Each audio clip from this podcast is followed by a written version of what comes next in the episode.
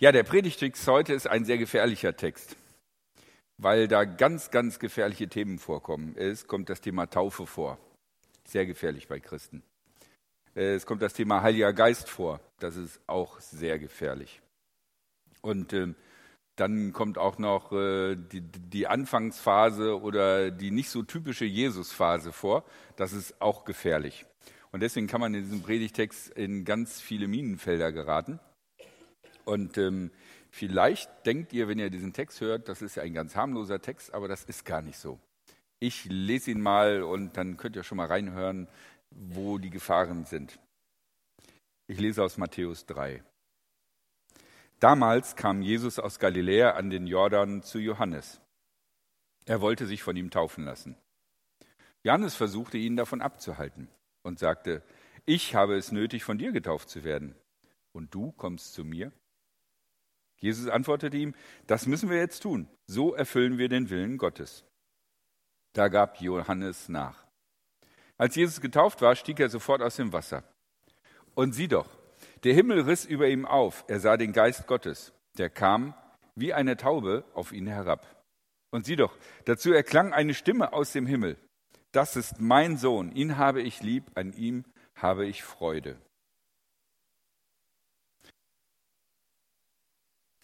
Ja, ich weiß nicht, wie es euch ging, ob wann ihr wusstet, was ihr beruflich werden wollt oder was ihr mit eurem Leben anfangen wollt. Es gibt ja so Leute, die wissen mit vier, fünf Jahren schon, sie werden mal später irgendwie Milliardär oder so.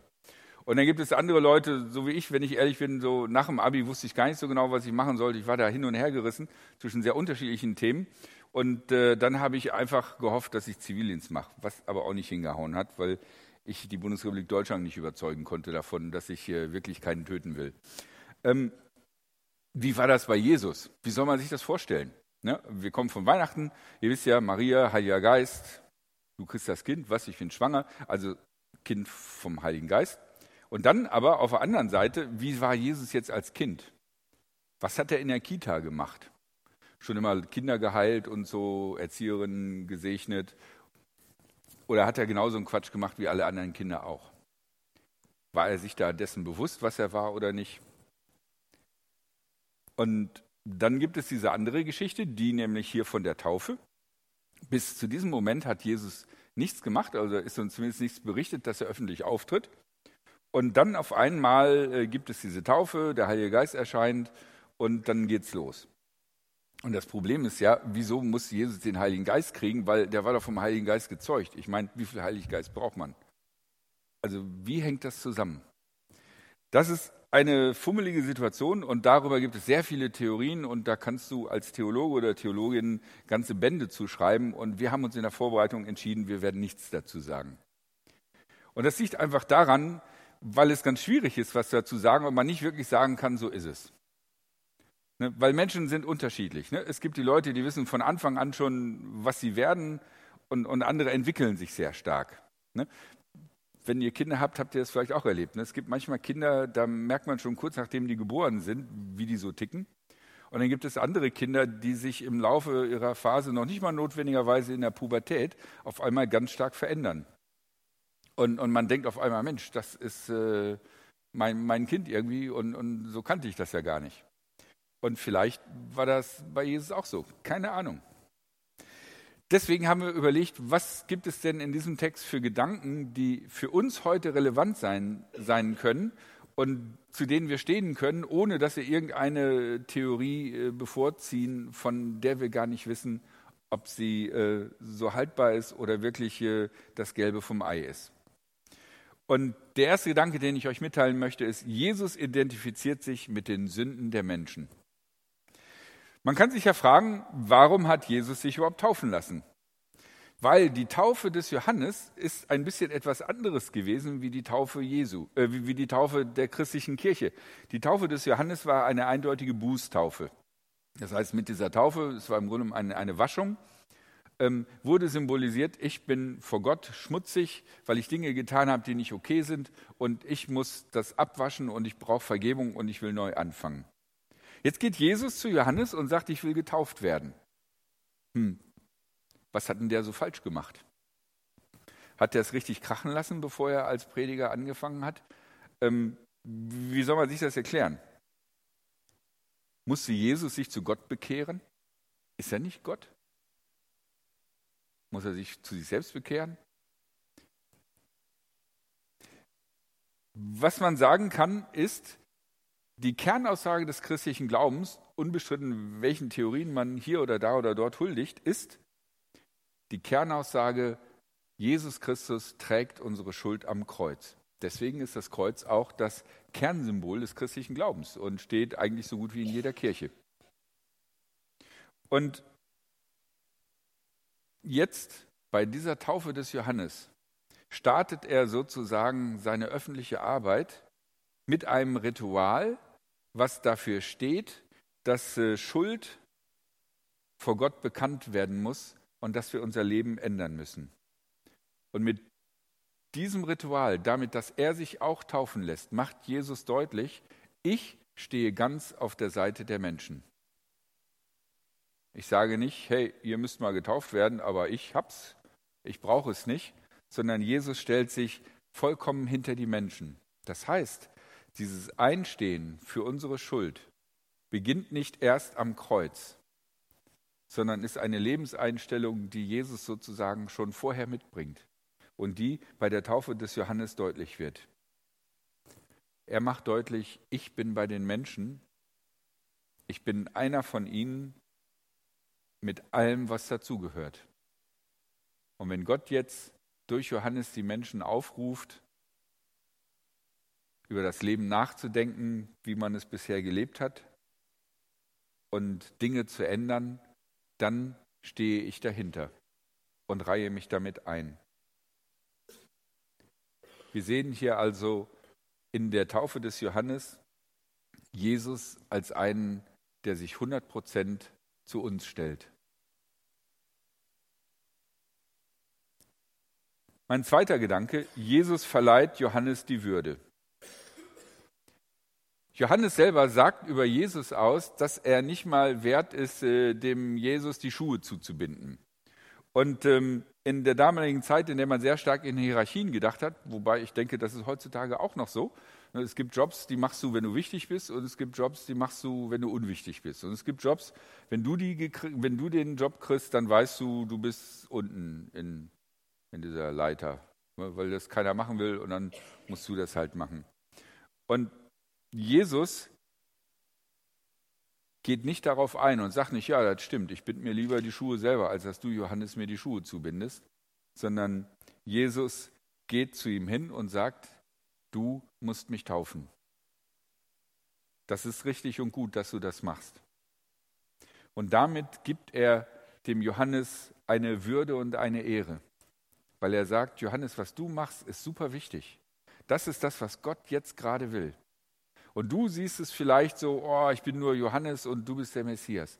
Aber das ist das, was Gott will. Und du machst das, was Gott will. Und es gibt nichts Größeres und Besseres, wie das zu tun, was Gott will.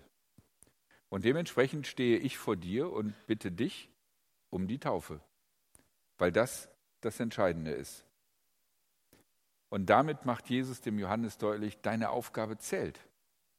Du bist nicht so ein Flyer, der mal kurz vorher rausgeworfen wird, bevor der eigene, eigentliche Event kommt, sondern das, was du machst, ist schon 100% wichtig. Da gibt es nichts dran zu schmälern.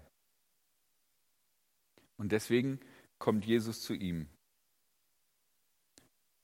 Und das ist, denke ich, ein wichtiger Gedanke, das zu sehen. Und ich finde, in dieser Art und Weise, wie Jesus da agiert, kann man sehen, dass äh, ein demütiges Vorgehen bei Jesus an vielen Stellen sichtbar ist. Dass er kein Großkotz ist, sondern dass er jemand ist, der sich einreihen kann und der sich nicht selbst so wichtig nimmt. Mein dritter Gedanke. Auch wir haben die Würde, das Werk Gottes zu tun. Ähnlich wie Jesus dem Johannes diese Würde gibt und sagt, hey, was du machst, ist wichtig und es muss getan werden und deswegen komme ich auch zu dir. Ähnlich hat Jesus uns Menschen ausgesandt, uns Christen ausgesandt, das Reich Gottes in diese Welt zu bringen. Und wenn man sich 2000 Jahre Kirchengeschichte anguckt, muss man sagen, ja, so die richtigen Leute dafür sind wir nicht.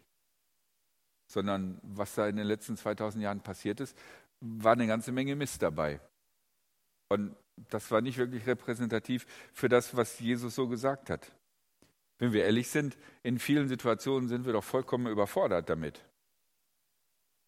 Ich meine, Montagmorgen, die Sonne scheint, du bist gut drauf, du liest in der Losung vielleicht zufällig oder hörst im Radio in der Morgenandacht, liebe deine Feinde und dann begegnest du einem Typen, der dir einfach nur unfreundlich entgegenkommt, der noch nicht mal ein richtiger Feind ist und schon ist alles vergessen. Also ich kann das. Bei mir würde das schnell passieren. Wir sind eigentlich nicht fit genug, um das Reich Gottes in diese Welt zu bringen. Und das ist ja auch die Kritik, die viele Leute an Christen haben, dass sie sagen, ja, ich würde ja an Gott glauben und damit Jesus könnte ich ja nachvollziehen, wenn die Christen irgendwie so ein bisschen glaubwürdiger wären. Aber so wie die sind, finde ich das schwierig, das nachzuvollziehen. Und doch ist uns diese Aufgabe gegeben. Und doch haben wir den Auftrag, das Reich Gottes in diese Welt zu bringen, die Liebe Gottes in dieser Welt sichtbar zu machen. Und ähnlich wie Jesus das Handeln des Johannes ernst nimmt, so nimmt Gott unser Handeln ernst. Vielleicht habt ihr das in irgendeiner Situation mal erlebt. Ähm, jemand hat euch gesagt, hier, mach mal das. Und dann macht ihr das und dann guckt diese Person da drauf und sagt, ja, nee, so habe ich mir das nicht vorgestellt, äh, tut das beiseite und macht das lieber nochmal selber. Ich meine, wie fühlt man sich dann? Dann fühlt man sich doch echt, äh, ja, klein gemacht ist schon echt ein vorsichtiger Begriff. Und manchmal ist die Gefahr als Eltern, dass, dass man so denkt bei, bei, bei Kindern, ne? dass man dann irgendwie sagt, so, jetzt hast du das schön gemacht, aber jetzt zeige ich dir mal, wie es wirklich geht. Aber Gott macht das bei uns nicht. Was wir tun in dieser Welt, ist getan. Und das ist die Würde, die wir haben, dass Gott dem, was wir tun, einen Bestand gibt. Aber es ist eine zweischneidige Würde. Das Gute, was wir getan haben, ist getan. Das Gute, was wir nicht getan haben, wird nicht getan. Und das Schlechte, was wir tun, ist auch getan. Und Gott geht nicht hinterher und macht das überall wieder heile, was wir alles kaputt gemacht haben. Weder in dieser Welt noch in den Beziehungen. Und das ist die Verantwortung, die Gott uns gegeben hat. Gott nimmt unser Handeln ernst, so wie Jesus das Handeln des Johannes ernst nimmt. Wohlwissend, dass wir die sind, die eigentlich nicht reif und fit dafür sind, haben wir diese Aufgabe. Und das ist unsere Würde. Und wie bei Johannes hat Gott uns diese Würde gegeben, dass wir in dieser Welt etwas zu tun haben. Mein letzter Gedanke, wenn Jesus den Heiligen Geist braucht, wie viel mehr brauchen wir ihn? Was bedeutet das eigentlich, dass der Heilige Geist hier auftaucht? Weil, wie gesagt, Maria hat doch den, Heiligen Geist, den Jesus vom Heiligen Geist gekriegt, da war er ja schon da. Und jetzt kriegt Jesus noch den Heiligen Geist. Kann man lange drüber nachgrübeln. Ich denke, was man ganz deutlich sagen kann, ist, egal wie man sich das vorstellt, was da gerade passiert ist, dass zu Beginn seiner offiziellen Tätigkeit Jesus eine Begegnung mit dem Heiligen Geist hat. Das ist unbestritten. Und wenn Jesus die Kraft des Heiligen Geistes braucht, wie viel mehr brauchen wir ihn? Wie viel wichtiger ist es, dass wir der, aus der Kraft des Heiligen Geistes leben und handeln? Bei Jesus ist es was Besonderes. Der sieht da noch die Taube so oder sowas wie eine Taube runterfallen und das denkt er dann ist der Heilige Geist und er hört eine Stimme und vielleicht wünschen wir uns das auch. Oh ja, ich würde ja gerne mal wissen, ob ich den Heiligen Geist habe oder nicht. Wenn jetzt so eine Taube runterkäme, fände ich schon cool. Ähm, es gibt auch Gemeinden, die sehr stark sich auf den Heiligen Geist konzentrieren und die sich auch, die das auch sehr im Fokus haben, dass da auch was passiert und man was erlebt. Ich glaube, viel wichtiger und zumindest glaube ich für, für die evangelische Kirche oder für uns viel wichtiger ist, die grundsätzliche Erkenntnis erstmal, dass wir ohne die Kraft des Heiligen Geistes gar nicht so viel ausrichten können. Es gibt so viele Strategien und Pläne und Traditionen und Gewohnheiten und Machen und Tun. Und das sollte man auch nicht einfach leichtfertig beiseite räumen. Aber ich glaube, wir brauchen die Erkenntnis ganz dringend, dass wir ohne die Kraft des Heiligen Geistes sehr viel rödeln können, aber nicht so viel bewegen. Deswegen ist, glaube ich, diese Erkenntnis erstmal eine viel grundlegendere und wichtige Erkenntnis. Die Erkenntnis, dass wir bedürftig sind und dass wir in dieser Welt den Heiligen Geist brauchen, um gute Dinge zu tun im Namen Gottes. Und ich glaube, das Erkennen dieser Bedürftigkeit ist viel wesentlicher als ein tolles Erlebnis.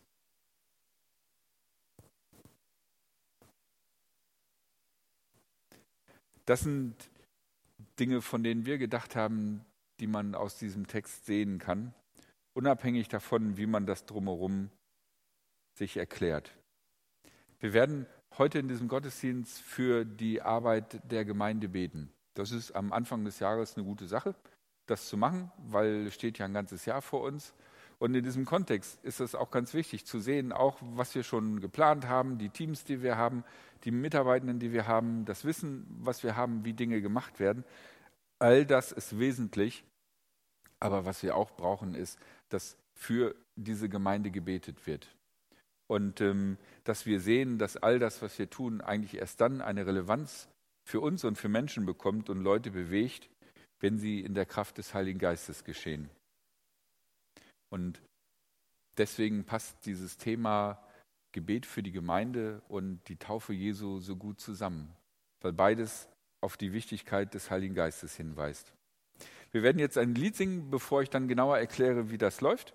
Und dieses Lied äh, drückt das schon ganz deutlich aus, denn es heißt, O Herr, gieße Ströme lebendigen Wassers aus.